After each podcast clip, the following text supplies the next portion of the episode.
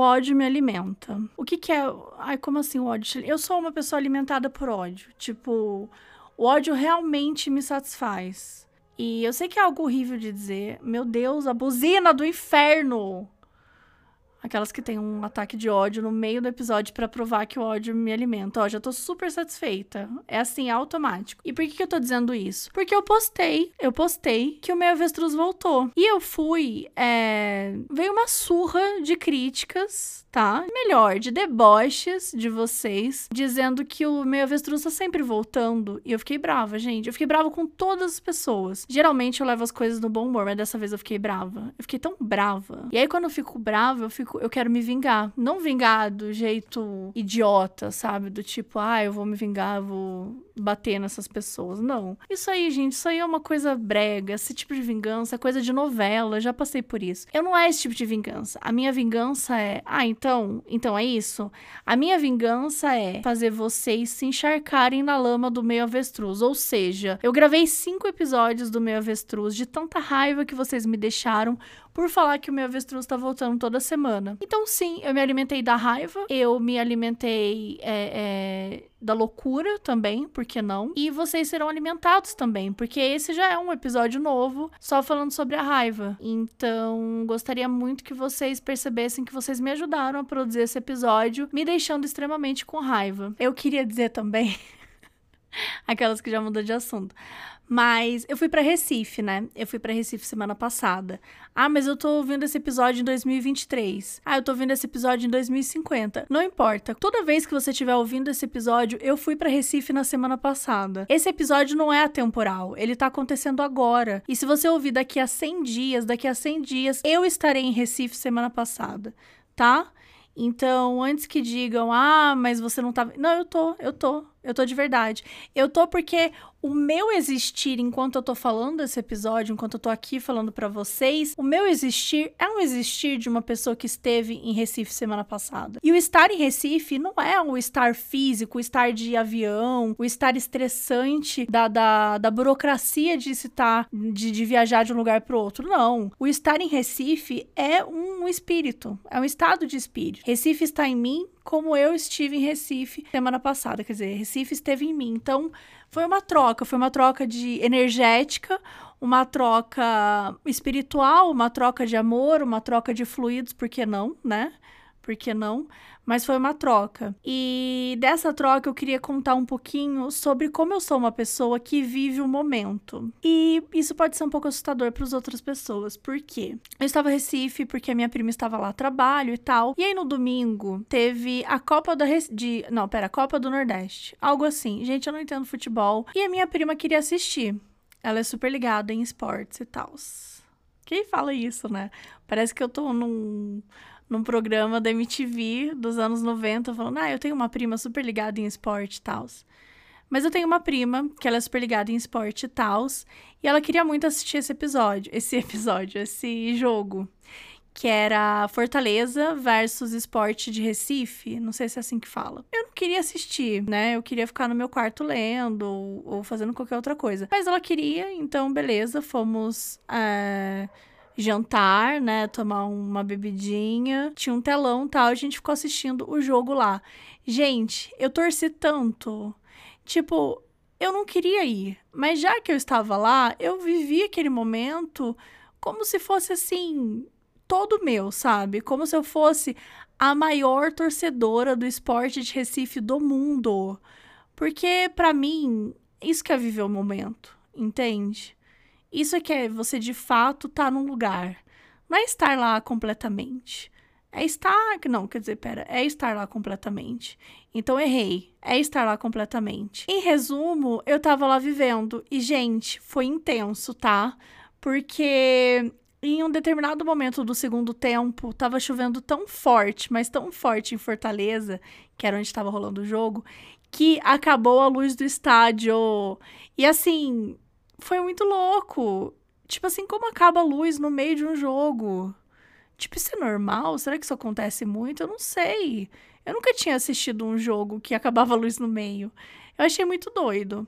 E a chuva era tão forte que a bola ela não ia. Tipo, os caras chutavam a bola, a bola, é, né, caía no chão assim, ela ficava meio que, sei lá, presa, sabe? Ela afundava naquela poça de, de água. Então, foi muito triste. foi, assim, um, um bocado triste assistir é, esse tipo de futebol. Porque, coitado, né? Os, os caras deviam estar tá tristes. Não, não devia estar tá sendo um momento legal de, de jogar o, o, o esporte, não é mesmo? Deve ser legal num momento sequinho, todo mundo feliz. E é isso, é isso que eu queria trazer para vocês, como eu vivo o momento. Eu não queria assistir o jogo, mas já que eu estava lá, né, eu dei tudo de mim e assisti o jogo, assisti ao jogo. E, e foi, foi emocionante. Infelizmente, o Sport Recife perdeu. Eu tava torcendo para eles, porque eu tava em Recife. É, se eu tivesse em Fortaleza, eu estaria torcendo para Fortaleza, sim.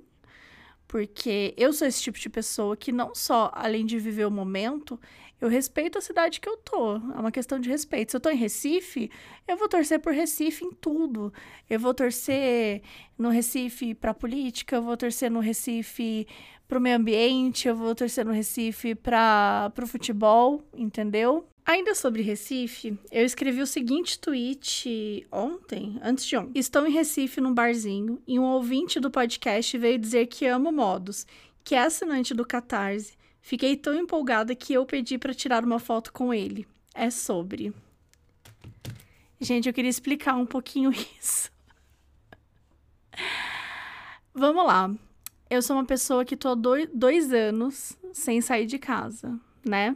Assim, Ultimamente, eu comecei a sair mais, comecei a me sentir mais tranquila para flexibilizar um pouco, né? Mas eu fiquei praticamente dois anos sem sair de casa. E essa viagem a Recife, ela foi muito especial nesse sentido, porque eu me senti tão livre, sabe? Para passear, para fazer turismo. Porque a viagem para Ilhéus, ela foi um pouco fechada.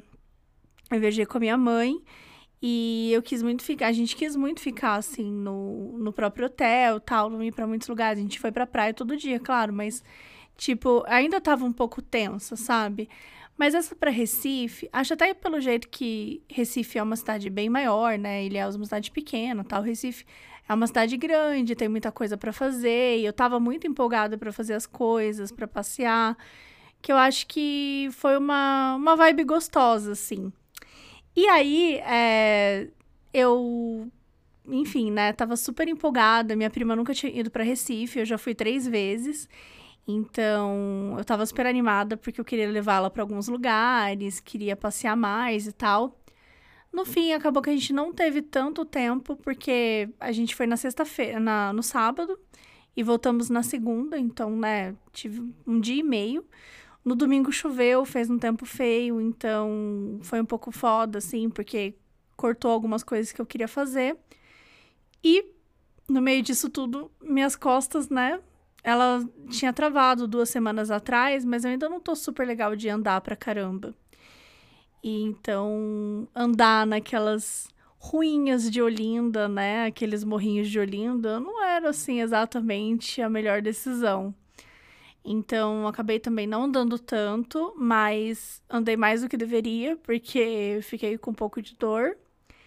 Mas tá, vamos voltar pro bar. No domingo, eu queria levar minha prima para almoçar, tal, num lugar gostoso. E aí, acabou que choveu, aí eu cancelei, porque era um lugar que você tinha uma vista para um rio super bonito. Aí eu falei, beleza, então vamos para outros lugares. E aí eu olhei um outro lugar que era bacana, mas ficava tipo uns 800 metros, então a gente resolveu ir a pé. E quando a gente chegou lá, estava fechado. Olha só. Mas no caminho, quando a gente estava passeando, né, quando a gente estava indo até esse restaurante, a gente passou por um lugar que estava bombando. E uma coisa que eu aprendi nessa vida é que se o lugar tá bombando é porque tem alguma coisa legal lá, entendeu? Tipo assim, é, é, é o point da galera. E eu falei assim: tem muitos jovens ali, a gente tem que estar tá nesse lugar. E aí a gente foi tá? Que era acho que o Bar do Tito, se não me engano. Muito gostoso, gente. Que lugar gostoso, sério. É, não é, não chega a ser na orla, porque é do outro lado da rua, mas tá pertinho da praia, comida boa, chopp delícia. Então, assim, achei tudo. E aí eu tava nessa vibe muito empolgada, muito feliz, quando do nada chegou um garoto Gente, juro pra vocês, eu fiquei tão assustada porque eu tava vendo. Eu até lembro que eu tava, eu tava vendo um post do saquinho de lixo no meu celular, que era uma costureira pra pegar uma calça jeans e transformar num sling jeans para levar um gato. Sim, sim, eu precisava contar isso tudo. Então eu tava assim muito entretida, né? Olhando o sling de perto, fazendo um zoom. De repente, uma coisa na minha orelha, assim, tipo, Oi, você é a Mabê? Eu levei um susto, gente, mas um susto. E aí, enfim, um moço querido, educado, fã do modus operandi. E, e, ele falou, né, que ele era fã do, do podcast, que ele ouvia tal. E ele falou que era um catarse. Eu fiquei tão comovida. Eu falei, gente, ele paga para nos ajudar, sabe? Porque é com dinheiro do Catarse do Modus Operandi, que é inclusive catarse.me catarse barra modus operandi, caso você tenha interesse, que a gente paga a nossa equipe, que é uma equipe de cinco pessoas, né? De roteiristas, tem a menina que cuida das redes, a editora, então é, tudo isso aí englobam cinco pessoas e eu fiquei muito emocionada. E eu pedi para tirar uma foto com ele. Gente, ele não tava nem de celular. Tipo, ele nem tinha intenção, acho, de tirar foto. E eu fui lá e tirei uma foto. Tipo assim, eu pedi para tirar uma foto. Olha que doida. Eu me senti muito doida. Então eu vou ler os comentários de vocês porque eu morri com esse comentário.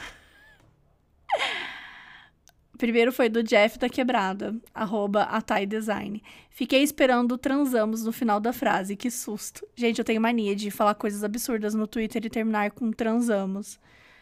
É... O outro, Mabê, fã de seu fã, arroba Edfirehair. Meu Deus, Edfirehair. Falou, Mabê, fã de seu fã. Ai, gente, é isso. Não preciso ler todos os comentários, porque eu ri muito. E é isso, gente. Eu sou fã de meus fãs. Se você é ouvinte do podcast e gosta do podcast, então eu gosto de você. É recíproco assim, tá bom? Então é isso, gente. Espero que vocês tenham gostado e até o próximo episódio. Me misturei toda. Mais importante é dizer que vai ter episódio semana que vem, porque eu gravei todos. Eu gravei todos os episódios do Minha Avestruz que poderia gravar durante esse ano. Mentira, só os próximos cinco. Então, pelo menos nas próximas cinco semanas, vocês não podem dizer que vai acabar, ok? Então, um grande beijo para vocês e até o próximo episódio.